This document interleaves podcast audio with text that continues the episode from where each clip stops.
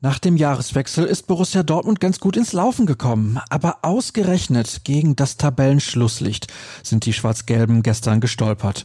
Zu Hause gab es nur ein 1 zu 1. Ihr habt es sicher mitbekommen. In der heutigen Folge BVB Kompakt gehen wir nochmal genauer auf das Unentschieden ein. Präsentiert wird euch dieser Podcast wie immer von Zurbrüggen.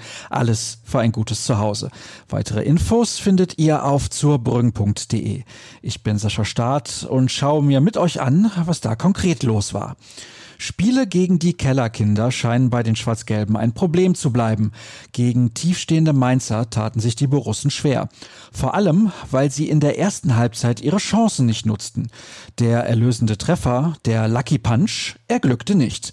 Für Edin Terzic blieb nach dem Schlusspfiff nur die bittere Erkenntnis, dass seine Truppe die Aufgabe gegen die Rheinhessen zwar engagierter als in der Vergangenheit angegangen war, es mit dem erhofften Sprung nach oben in der Tabelle allerdings einmal mehr nicht geklappt hat. So schrieb es Tobias Jören in seinem Spielbericht.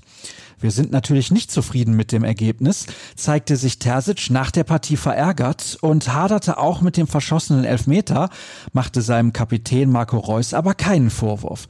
Das brauchte er auch gar nicht, denn das tat der 31-Jährige schon selbst.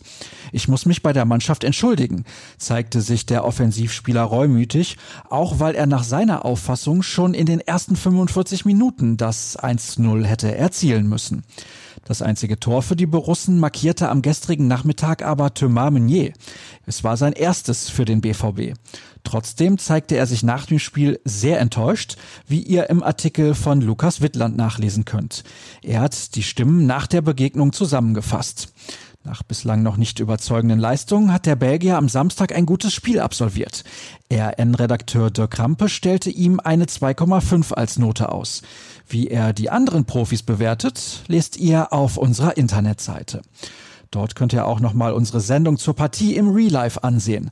Sascha Klaverkamp hat zusammen mit Tobias Jören das Auftreten der Borussen analysiert. Der Kommentar entsprang der Feder von Dirk Rampe. Die ganze Bewertung findet ihr online bei uns. Wir blicken außerdem genauer auf die Verletzung von Dan Axel Sagadou. Der musste gegen Mainz kurz vor der Halbzeit mit Oberschenkelproblemen ausgewechselt werden. Ihm droht kurz nach seiner Rückkehr auf den Platz nach einer Knieverletzung erneut eine lange Zwangspause. Und das zu Beginn der englischen Wochen und der wichtigen Spiele am Dienstag bei Bayer Leverkusen und am Freitag bei Borussia Mönchengladbach. Morgen wird für die Profis deshalb nur eine ruhige Einheit anstehen, die unter Ausschluss der Öffentlichkeit stattfindet. Für die zweite Mannschaft wird es hingegen das erste Mal in diesem Jahr ernst.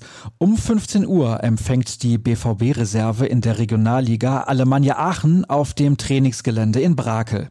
Das Team von Enrico Maaßen muss Punkte sammeln, um den Anschluss an Tabellenführer Rot-Weiß Essen nicht zu verlieren. Zu sehen ist das Ganze bei soccerwatch.tv. Leon Elspass ist für uns vor Ort und berichtet über die Partie, dann zu finden unter ruhrnachrichten.de.